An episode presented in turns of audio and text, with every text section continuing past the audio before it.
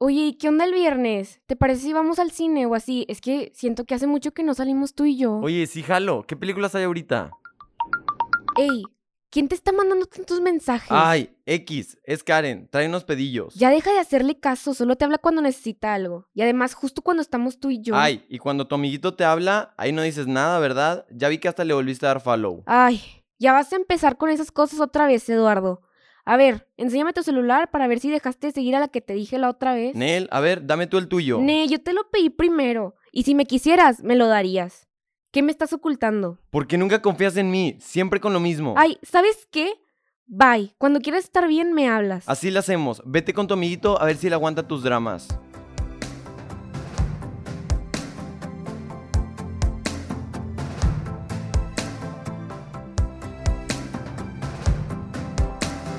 Bienvenidos a Doet Contigo, un espacio seguro para aprender a cuidar de ti. Soy Rosemary Bustamante, psicóloga de la Unidad San Pedro, y el capítulo de hoy se llama Cuando el amor no es como lo pintan.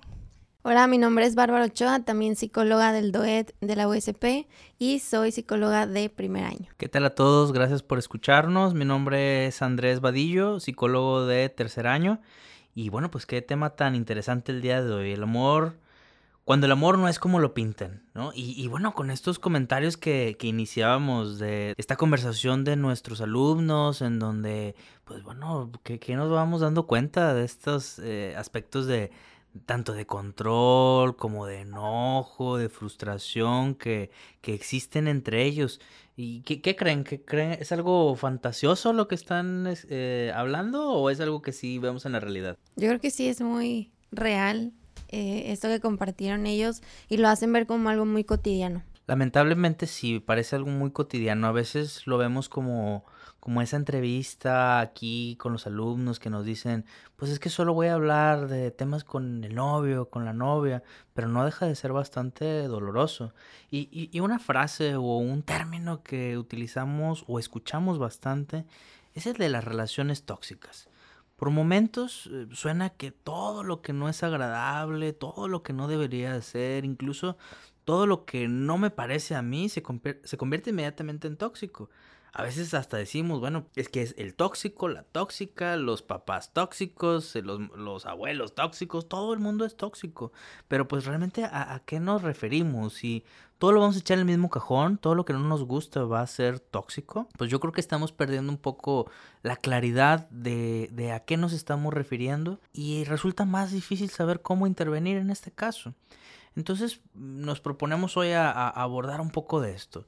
Eh, sabemos que no todas las relaciones perduran y suele ser por algo. Eh, no nos sentimos el uno para el otro, eh, no coincidimos en metas, nos damos cuenta de que después de que se nos acaba el enamoramiento, que solo estamos ilusionados por quien pensábamos que era esa persona, pero pues finalmente no es, ¿no? Hay cosas que son desagradables, que son no tan deseables, eh, en esa idea de relación de pareja. Y, pero este, este primer conflicto, ¿no? En donde nos damos cuenta de que no es lo que es y que nos pase o nos lleve principalmente a cortar la relación, ¿eso lo convierte automáticamente en tóxico? O sea, yo porque terminé con alguien o porque ya no me gustó eh, estar con alguien y lo corto, ¿me vuelve tóxico? Creo que aquí viene más este lado de cortar por lo sano. ¿Sí? No sé qué piensen, Barbs. Yo creo que mm, esta frase puede sonar como algo sencillo, decirlo, cortar por lo sano, pero creo que a veces permanecemos en ese lugar doloroso porque tal vez no sabemos cómo salir o en qué momento salir. Obviamente nos daña y obviamente es algo también que no queremos.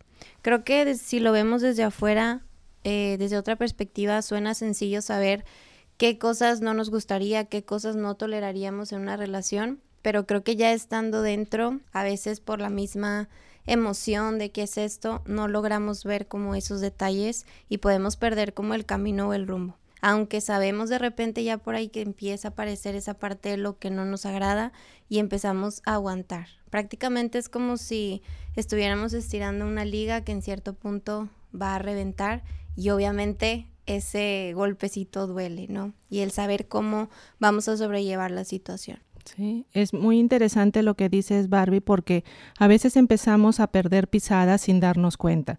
Y viene a mi mente una pregunta de por qué pasan estas cosas. Te viendo y analizando un poquito, pues vemos que en nuestro entorno hay muchas frases usadas, ¿no? Como si realmente te ama, si el amor es verdadero, y tendemos a completarlas con si realmente te ama, lo aceptas tal cual es. Si el amor es verdadero, todo lo puede. Va a cambiar por mí o yo lo haré cambiar y no va a repetir las mismas conductas. El amor puede perdonar todo, es aceptarlo con todo y sus defectos. Se sufrirá por un bien mayor. Y si podemos poner énfasis en el tema de la tolerancia, la cual es una cualidad importante en cualquier vínculo humano, hasta esto tiene sus límites, ¿no? La tolerancia, pues está bien, pero todo en la vida tiene sus límites. Vemos entonces que hay mensajes en nuestro exterior que nos convencen de cómo debe o cómo puede ser una relación de pareja, a veces haciéndonos rebasar nuestros propios límites de tolerancia. Entonces acá, bueno, yo, yo me pregunto, ¿sería responsabilidad de una persona, llamémosle en este caso el tóxico, quien lastima, hasta podríamos decir quien agrede? ¿Es culpa de quien, de quien se deja?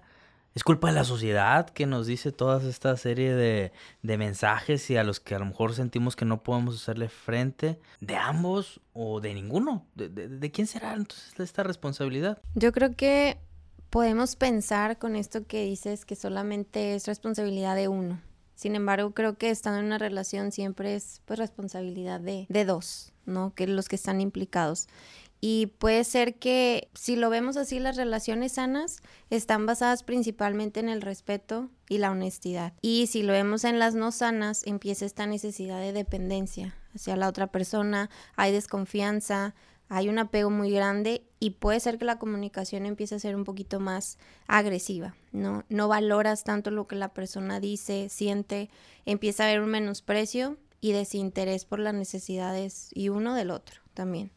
Y obviamente te vas alejando de las cosas que te gustan o que estaban en un inicio, que podías experimentar. Quizá hay más peleas por reclamos y celos frecuentes y esto obviamente te agota cada vez más. Hasta que obviamente te das cuenta que no hay una salida de esa relación y vuelvo al ejemplo que decía como esa liga, ¿no?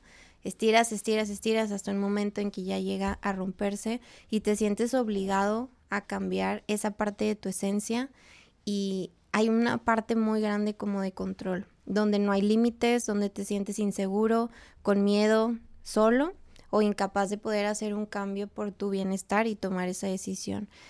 Y aquí se me hace algo como muy mm, eh, importante poder visualizarlo porque podemos llegar a creer que no merecemos algo mejor de lo que tenemos ahora.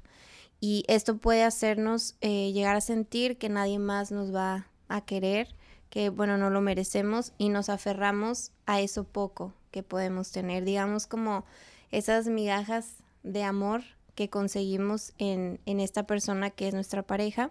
Y pues también podemos ver que tal vez no existe como este compromiso tal cual. ¿Por qué? Pues porque no hay un respeto mutuo, en la relación. Muy interesante, Barbie, lo que dices, el sentirnos a veces atrapados y que eh, tenemos que soportar todo esto porque empezamos a pensar que no vamos a conseguir otra persona igual. Y parece mentira, sin darnos cuenta vamos entrando en un círculo. Este círculo que a veces con la negación se convierte en un círculo vicioso. Para poder entender un poquito acerca de este círculo vicioso, que es muy similar al círculo de la violencia, pues este círculo vicioso este, tiene tres fases. La primera sería la acumulación de tensión. Para comprenderlo un poquito, empecemos a, a pensar que es un globo, ¿no? que estamos inflando un globo y cada acción que se realiza en esta fase va aumentando esa tensión empieza este, los desacuerdos, las peleas, este, a veces los insultos, los este, silencios prolongados. Y en esta fase de acumulación de tensión está muy encadenada con lo que viene a ser la negación. El globo pues ya está a su máxima capacidad y muchas veces la persona involucrada empieza a este, minimizar o a negar esta situación asumiendo de que pues era un mal día, de que llegó cansado del trabajo o de que tiene muchas actividades y por eso está reaccionando de esa forma. Luego pasamos a la siguiente fase que es la explosión. Esta explosión que es muy corta pero de mucha intensidad. Y acá el, prácticamente pues el globo ya no tiene capacidad para resistir más y se revienta, ¿no? Se explota y esto genera mucho enojo en las partes involucradas. Hay una reacción que muchas veces también entra la, negación y empieza eh, la persona, una de las partes involucradas, a generar culpa, ¿no? Eh, con frases como la culpa es mía, yo lo provoqué. Y todo esto hace pues que la relación empiece a ser mucho más este, explosiva. Pasa eh, los días y luego viene la última fase que la denominamos la luna de miel. Aquí la calma vuelve, pero por un periodo de tiempo, donde la persona involucrada este, empieza a ser más cariñoso, se vuelve más detallista, promete no volver a reaccionar de esta forma y pues la otra persona eh, en la relación empieza a confiar en eso, ¿no? Esta fase de la luna de miel al principio es la responsable de mantener este círculo vicioso porque se confía pues de que va a a, haber un cambio. Pero como es un círculo, vuelve nuevamente a empezar a acumularse la tensión y pues eh, siguen las otras, las dos fases que hemos visto. Es muy importante para sortear esta negación, que lo, eh, como lo mencionamos, el ser consciente de algunas señales o esas lucecitas rojas que pueden presentarse para irnos dando cuenta de que algo está pasando en nuestra relación. Por eso quisimos preguntarle a, a nuestros alumnos qué opinan ellos al respecto. ¿Cómo se dan cuenta de que están en una relación no sana? Pues yo en lo personal me doy cuenta de que estoy en una relación no sana cuando me siento presionada o me siento como atrapada, como si no pudiera salir de ahí, me siento mal, me siento triste y pues termino extrañando mi, mi vida antes de la relación. Pues cuando, lo, cuando los dos, no sé, se tratan mal unos a otros o nada más andan diciéndose de que, ¿dónde estás? ¿Dónde estás? O son muy como celosos entre los dos, eso como que está no, no me gustaría la verdad eso. Cuando empeoran tu autoestima y son controladores Yo de más. pienso que puede ser cuando te tratan de manipular, eh, tratan de obligarte a hacer cosas que tú no quieres y, y que no te sientes a gusto, estás triste, llorando, incómoda. Eso puede ser.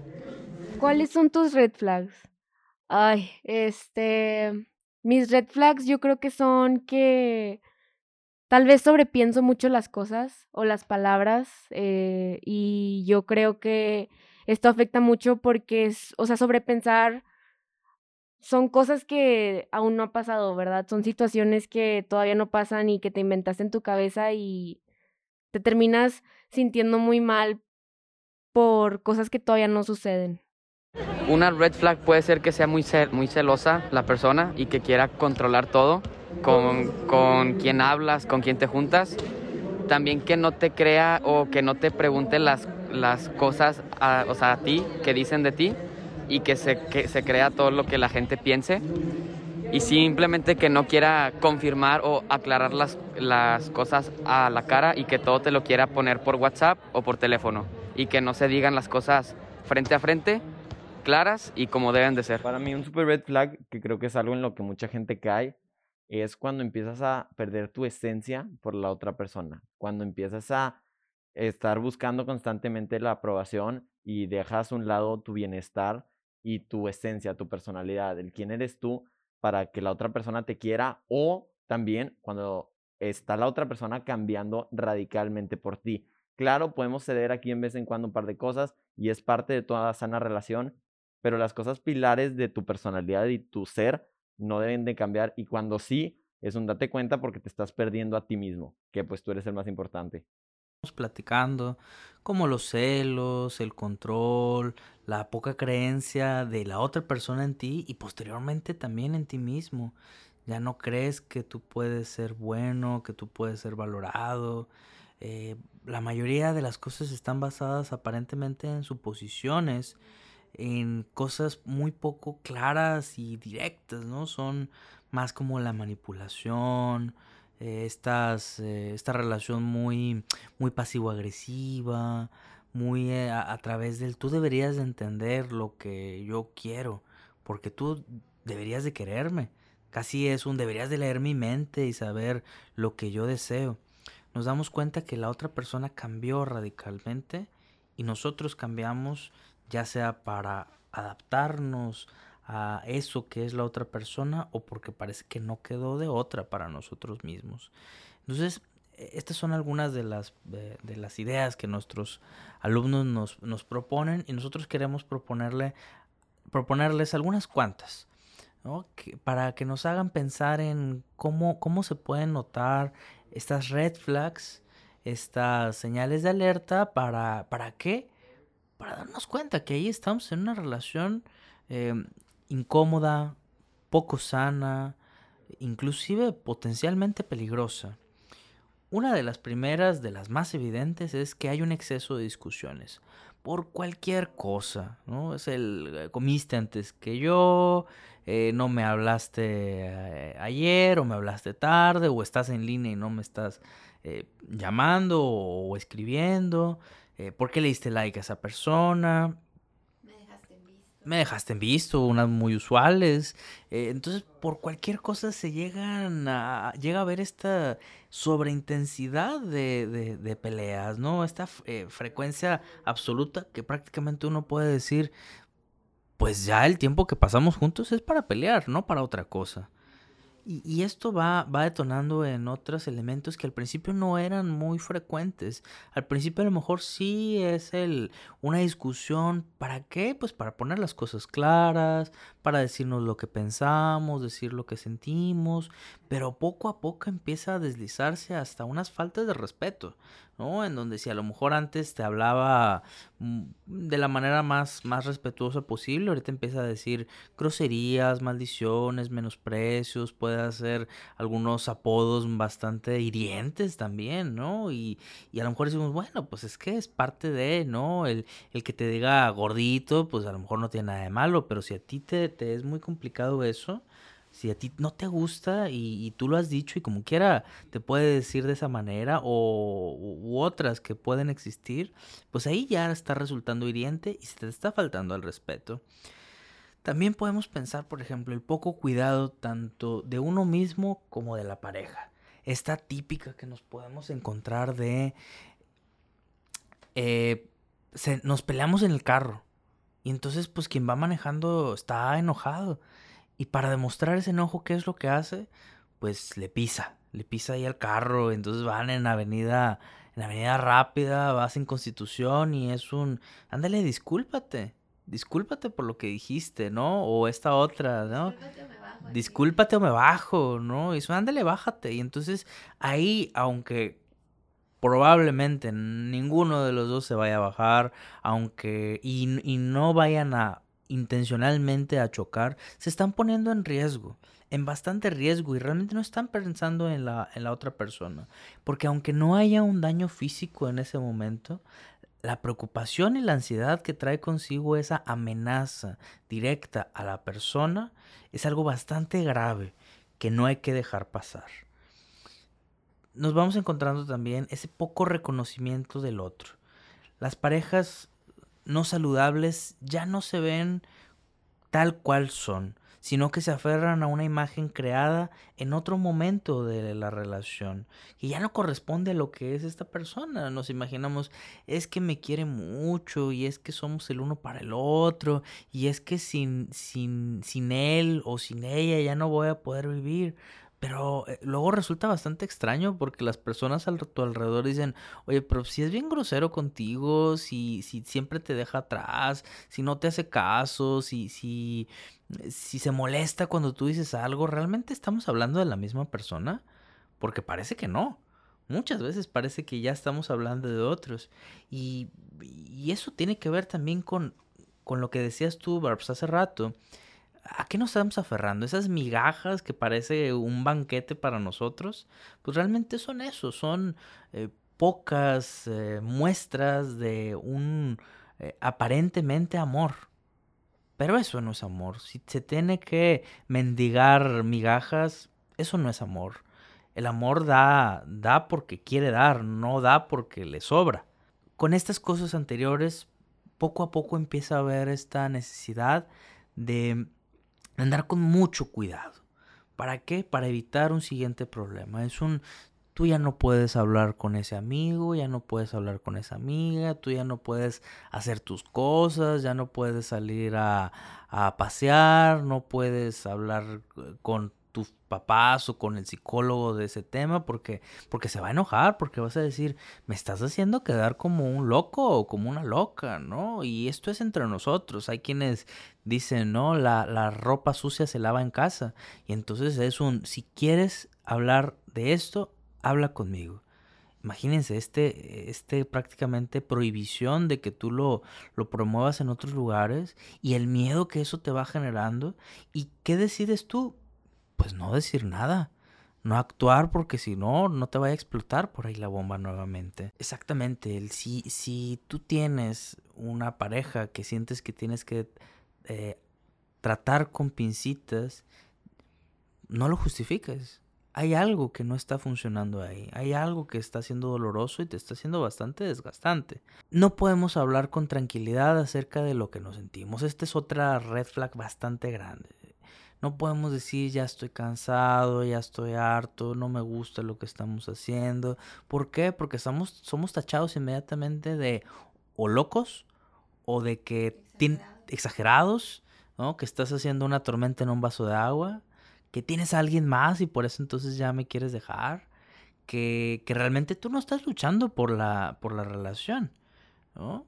O cuando quieres dormirte y, y, él te quiere seguir platicando o ella quiere seguir platicando y, y pues si no me contestas, no sigues hablando, es que seguro estás hablando con alguien más. Claro, ¿no? Y entonces todas nuestras, nuestras quejas o nuestras demandas pues resultan tiradas a la basura, ¿no? Es como, bueno, pues es que eh, ¿por qué estás revisando mi celular? Pues si, si no tienes nada que ocultar, pues no tendrías que temer nada. Entonces ahí es invalidad absolutamente nuestra, nuestra queja o nuestra demanda de privacidad, porque todos necesitamos nuestra propia privacidad, ocultemos o no ocultemos algo. Esos deseos entonces y necesidades son sistemáticamente puestos de lado. Nuestras opiniones son criticadas, son puestas en tela de juicio, ya hablamos del tema de la locura, ya hablamos del tema del desamor, ya hablamos incluso del tema del desengaño. Ahí es en donde nos va haciendo sentir culpables la otra persona de eso que, que nosotros simplemente queremos y necesitamos, como cualquier otra persona, como incluso nuestra pareja también necesita. Pero esta, este atrapamiento pues nos hace decir, no es cierto, no necesitas nada más que a mí. Esa es una gran red flag. ¿No? Los celos y el control posesivo. frecuentemente nos vamos a encontrar eso. A veces esta inseguridad de la persona o la, la, posesividad de la persona misma hace que entonces vengan cosas bastante radicales, ¿no? Como el necesito que me mandes las 24 horas del día tu ubicación. Yo necesito saber todo el tiempo dónde estás. Yo necesito que me digas eh, con quién estás, cómo estás, que me mandes foto cuando llegues, foto donde salgan todos y cada cierto tiempo. Que, que, que desgastante una cosa así. Y lo complicado, Andrés, de que mm, viene a nuestra mente o nos empezamos a creer de que si no nos cela, no nos quiere. Como decían, ¿no? Te tiene que celar para que sepas que te quiere. Y, y el otro lado, nos sentimos muy angustiados cuando no lo hacen. Si no, si no cela, ya no solo es que no me quiere, sino que está pensando en otra, que no le interesco, que no valgo. Y entonces ese amor intenso que aprieta al punto de ahorcar. Entonces parece que solo si nos sentimos ahorcados es que nos sentimos amados. Y, y finalmente ya en una en, una, en un cambio en la naturaleza de ti mismo, poco a poco tu, va, tu voz se va apagando. ¿no? Eh, ya esa persona que tú eras anteriormente, esa persona que ocupaba un espacio, vamos a decir, parejo, un espacio mutuo, un espacio em, equivalente en la relación, poco a poco se va desvaneciendo y poco a poco se va apagando. Y esa persona tal vez alegre o tal vez también seria, tal vez introvertida, se va, se va volviendo un, un fantasma de lo que fue. Ya no eres nada de lo que fuiste al empezar la relación, sino que eres un reflejo de los deseos de esa persona y de tu miedo mismo, tanto de que haya otra explosión o de que te abandone. Ese miedo al abandono que, que bueno, parece que, como decías Barbie, te hace estirar la liga bastante. A veces no se rompe, pero ese estiramiento ya hace que, que todo esto ya ni siquiera se parezca a lo que queríamos inicialmente. Qué fuerte cada una de, de ellas que a veces también lo podemos llegar a minimizar y cada una tiene su nivel de importancia y creo que también de gravedad porque va siendo como una bolita de nieve que se va haciendo cada vez más grande. Pero bueno, ahorita que vimos cada una de estas red flags, ahora vamos a ver pues qué podemos hacer, ¿no? ¿Qué, qué necesitamos llevar a la acción en esto? Y creo que una de las partes es pues reconocer la participación mutua en la relación no sana, saber de qué cosas yo soy responsable y no solamente querer hacer responsable al, al otro. Puedes identificar lo que te mantiene en esa relación con esa sensación de peligro o esa sensación de amenaza, tanto hacia ti como hacia la otra persona. También permítete escucharte, que te escuchen y escuchar a otros, porque los círculos viciosos suelen encerrarnos y no nos permiten ver más allá. Identifica cuáles son esas necesidades por las cuales tú estás aceptando pues esas migajas de amor de la otra persona. Habla de las cosas que a lo mejor te has callado por mucho tiempo, quizá porque te daba vergüenza, te dolía, sentías miedo a ser juzgado, porque esto no nos ayuda en el camino, sino nos detiene. También date la oportunidad de escuchar opiniones de otros. Creo que aquí es muy importante la gente que lo puede ver desde afuera, pero también tú codificas eso. Vaya, tomas lo bueno, desechas lo malo, lo que te puede funcionar, pero estás abierto a escuchar lo que te dicen las demás personas y esto también te ayuda en el momento que puedas necesitar esta ayuda especializada como un empujoncito para poder tomar esta decisión tan importante. Presta también mucha atención si lo que domina en ti al pensar en, en terminar tu relación de pareja, pues va más enfocado en la ansiedad, desesperación y sobre todo miedo a la soledad. Creo que ese es un punto muy grande que nos hace quedarnos ahí, estancados una y otra vez en esa relación no sana. Acepta que el proceso obviamente no será rápido. Creo que aquí a veces como seres humanos queremos precisamente todo rápido, que el dolor pase rápido, incluso como si fuera una pastilla y ya se nos quita y no sufrir exactamente. Y creo que incluso en la parte del proceso de terminar una relación es importante llevar esta parte de, de sentir y de quizás sufrir, claro, un poco, pero obviamente todo con medida. Y no busques compensar lo vivido de esta relación con otra relación, porque si no simplemente estaríamos poniendo curitas sin haber sanado completamente la herida y creo que ni sería justo para ti ni para la otra persona que, que llega a tu vida con otras ideas, propósitos y expectativas. Entonces, date la oportunidad de poder sanar, de volverte eh, a ver a ti también y ver qué tipo de persona quieres ser en una relación y también qué tipo de relación es la que quieres empezar a cultivar en pareja. Bueno, y con todo esto que acabamos de compartir, queremos eh, escuchar a nuestros alumnos en unos audios que nos comparten con una pregunta muy interesante que dice, ¿por qué es difícil tomar la decisión de terminar con esa relación no sana? Creo que lo más difícil de tomar esa decisión es que sabes que tal vez te puedas sentir sola o solo y pues una vez que terminas la relación, pues es difícil eh, continuar y seguir adelante y pues confiar en las personas después de lo que viviste. Pero yo creo que vale la pena porque después de eso solo vienen cosas mejores. Es difícil porque ya te acostumbras a esa persona y empezar y tomar la decisión de ya no estar con ella implica a veces cambiar de que tu día a día, de ya no hablar con esa persona y tratar de ya no pensar para ya no lastimarte. Qué interesante todo lo que escuchamos y las respuestas que nos dicen nuestros alumnos acerca de lo difícil que es tomar una decisión. En cualquier eh, situación de nuestra vida, el tomar una decisión es difícil, pero considero que más difícil que la decisión es llevar a la acción esto que hemos decidido Por eso, acá te vamos a dar algunos tips, sugerencias de cómo podría ser llevar a la acción ya cuando has tomado esa decisión de pues terminar esa relación no sana. Lo primero es hablarlo con la persona involucrada, es decir, acá eh, lo que se sugiere es hablarlo cara a cara, evitar eh, mandar mensajes, este, hacerlo por Facebook o este, por llamada telefónica o enviar a otra persona para que acabe eh, la relación y este, pues tú no asumas esa responsabilidad. También es muy importante que elijas un lugar neutral, seguro y con cierto control.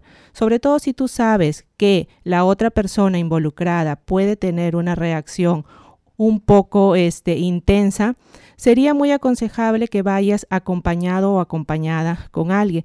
Pero a la hora que tú vas a hablar con esa persona, estén solamente ustedes, ustedes dos, y la otra persona puede estar atenta a que tú le envíes un mensajito, le hagas una señal por si la, este, la situación, eh, la plática se hace un poquito más intensa. Eh, también es importante comunicar lo que vamos a decir eh, con contundencia y claridad y utilizar una, una técnica que pues muchos no sabíamos que utilizábamos desde niño y que nuestras madres nos decían, no pareces un disco rayado. ¿Y por qué un disco rayado? Porque pues hay que repetir la frase una y otra vez para mantener tu decisión. Ya entonces dijimos hacerlo eh, en persona, en un lugar neutral, seguro, eh, repetir la frase con contundencia y claridad y decir lo que realmente queremos decir, ¿no? Un ejemplo podría, podría ser no me estoy sintiendo bien, no me gusta la dirección que está tomando la relación y quiero que terminemos. También es muy importante no usar eh, excusas o justificantes y hacerte responsable, ¿no? Porque muchas veces podemos escuchar, es que fui con eh, la psicóloga del DOED y me dijo que tienes que terminar la relación porque no te estás sintiendo. Entonces, si vamos a tomar la decisión y vamos a pasar a la acción, hay que ser responsables y asumir este, lo que vamos a realizar. También es muy importante, si tú quieres estar más convencida de esta decisión o convencido, puedes hacer una lista de las razones por las que quieres mantenerte firme en tu decisión. Eso te va a ayudar eh, mucho a que puedas pasar de la decisión a la acción. Bueno, y lo que vamos viendo, eh, que retomando un poco, siendo ya esta, esta parte la, de las últimas que estamos hablando, ya describimos un poco lo que es una relación no sana, ya nos dimos cuenta de cuál es el ciclo de la violencia o el ciclo, círculo vicioso en el que solemos estar inmersos en ella. Eh, nos damos cuenta de las red flags, que son estas cosas que te, das, te necesitas mantenerte alerta si llegan a aparecer.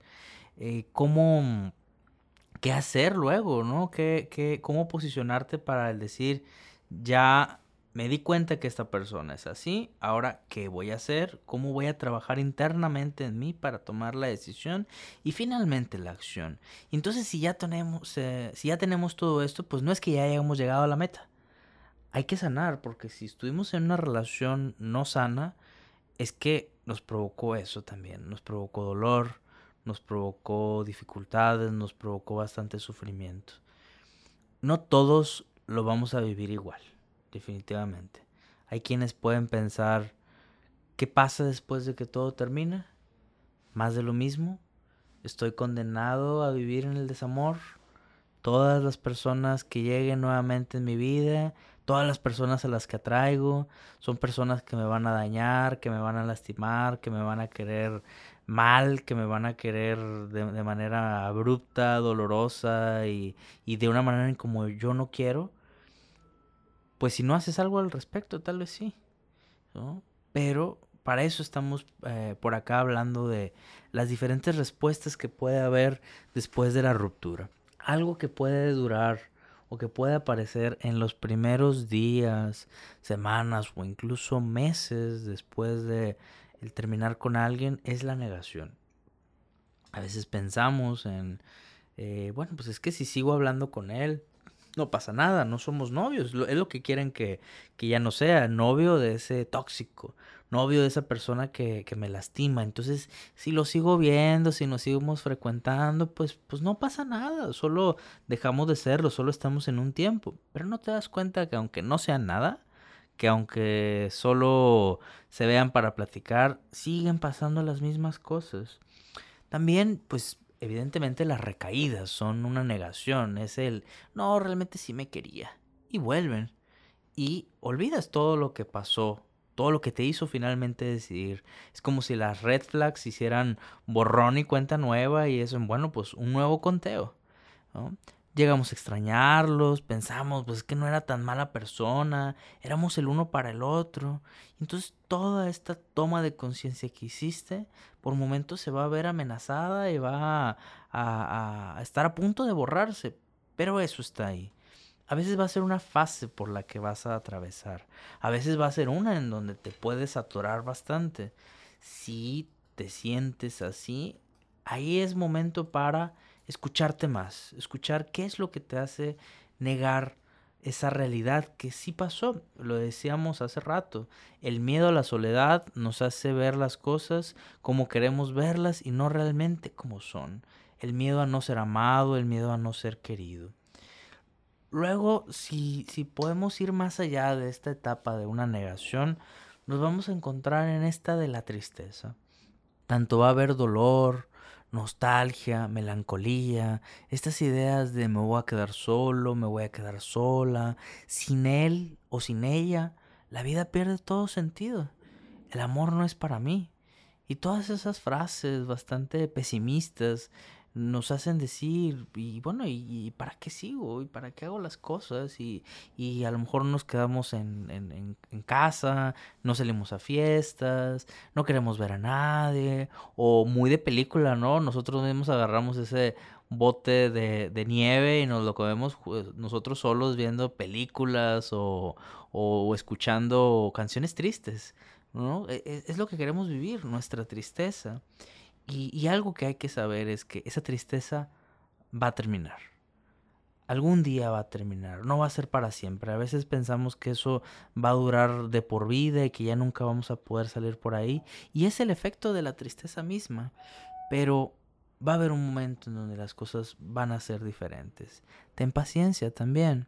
Otra fase u otra, otro estado que puedes sentir es el de el enojo el enojo como, como ese, esa culpabilización propia de la otra persona, de la vida misma. Tal vez si eres religioso puede, puedes eh, eh, culpar o enojarte con Dios. ¿no? ¿Por qué me mandaste a alguien así? ¿Por qué no me abriste los ojos antes?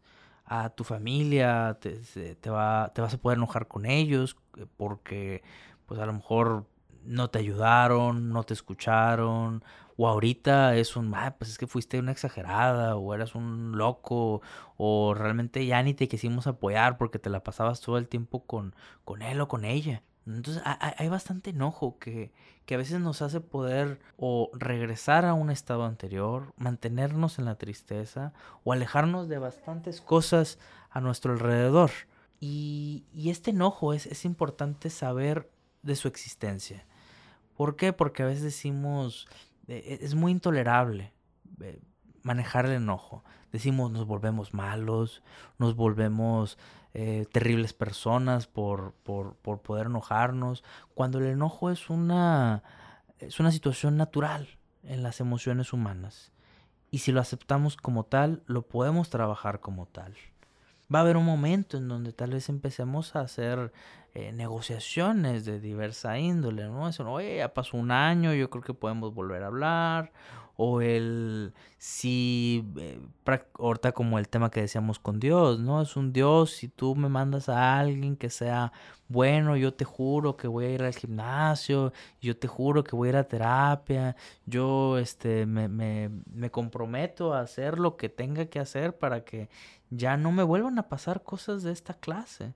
Entonces empezamos a querer que las cosas resulten de otra manera a partir de negociaciones a veces un poco mágicas, ¿no? Es como si dijéramos, si, si yo le echo ganas a la escuela, voy a tener un novio bueno al final del semestre. pues parece que una cosa no va necesariamente con otra. Pero a veces así lo pensamos. Finalmente, pues bueno, podemos llegar a aceptar las cosas. Aceptar que nosotros permitimos mucho, que la otra persona fue bastante violenta con nosotros, que hubo momentos en donde sí, definitivamente no éramos el uno para el otro y que, y que alargamos más la duración de esta relación. Y esta aceptación no es para culpabilizarte, no es para reprocharte, no es para sentirte como un tonto, como una tonta, sino para tener en tus manos lo que es esta situación y poder seguir adelante con lo que venga de tu vida. Si todavía hace falta sanar, habrá que sanar. Si ya se puede estar en una relación de pareja, bueno, pues que sea un poco más lo que quieres que sea y no lo que lo que hay o no lo que te alcanza o no esas migajas que a lo mejor antes mendigabas. Esta aceptación que va a hacer te va a ayudar a resignificar esta experiencia de dolor tanto contigo mismo, con esa persona con la que estuviste y con tu alrededor. Vas a empezar a reconectar nuevamente con personas con quienes habías perdido la comunicación. Sientes que tienes nuevamente las riendas de tu vida. Te das cuenta que nunca tuviste que haberte puesto la capa de superhéroe. No eras el salvador de nadie, la salvadora de nadie. No porque vivía lo que vivía tú tenías que amarlo incondicionalmente. Tú eras libre de irte, pero hubo algo que te cegó bastante. No eres ni, ni eras todopoderoso, pero tampoco eres el débil que por momentos hubo peleas que te hicieron creer. Tampoco eres responsable de esa situación de la otra persona. A veces lo que nos duele mucho o lo que nos hace dudar mucho es el... Es que yo veo muy inestable a esta persona. Si yo me voy, algo le va a pasar o incluso nos ha llegado a amenazar, me voy a hacer algo. Pero eso ya no es una cosa tuya, porque si no se hace a sí mismo, te lo está haciendo a ti. Te está maltratando, maniatando, te está imponiendo. Y entonces ese riesgo, ese miedo que tú tienes, díselo a las personas que están a su alrededor. Pero tú ya no te hagas cargo. Eso ya no te toca a ti. Libérate de esas cadenas que, que te tuvieron atado tanto tiempo ahí y comienza a vivir una vida propia. Excelente, Andrés. Qué interesante todos los temas que hemos visto, ¿no? Desde resignificar círculo vicioso, liberarte, validarte y volver a ser esa persona que disfrutabas. Para ir cerrando un poquito el tema, este, pues tenemos que entender que una relación de pareja es una decisión donde ambas personas se comprometen a compartir situaciones y momentos de su vida. Nunca debe hacerse por huir de la soledad o para conseguir seguridad emocional en otra persona. Es muy frecuente que nos dejemos llevar por la atracción o pasión, las apariencias o por lo que creemos ver en la otra persona. Si nos dejamos llevar por lo anterior, pues ya nos estamos condenando un poquito a que nuestra relación muchas veces sea eh, o vaya al fracaso o termine. ¿Por qué? Porque no conocemos realmente a la persona. Pero a pesar de que sea difícil, de que haya tantas razones que expliquen estar en relaciones de parejas no sanas, una cosa queremos que quede muy claro. El amor no es malestar, o como dice la película, el amor no duele, ¿no? El amor no es ni dependencia ni miedo. Al contrario, el amor es libertad y satisfacción. Si no te sientes así, con esa libertad y satisfacción en tu relación, pues tendrías que pensar, y es lo que queremos dejarte ahorita, que reflexiones y te cuestiones en qué tipo de relación te encuentras. Porque es muy importante que si de verdad quieres amar y ser amado, tu corazón es y será siempre la mejor guía. Apuesta por ti, por lo que sientes, por tu intuición. Me encantó, Ros, lo que pudiste compartir con nosotros y poder hacer como este cierre tan, tan acertado y tan bonito. Y bueno, queremos seguirlos invitando a que nos escuchen, a que manden sus preguntas, propuestas, audios incluso de temas que quisieran que nosotros tocáramos en este espacio o incluso si alguno de ustedes quisiera participar, también puede acercarse con nosotros a través del correo doedusp.udem.edu. Muchas gracias a todos, gracias por escucharnos, eh, nos escuchamos la próxima y bueno, pues muchas gracias. Muchas gracias.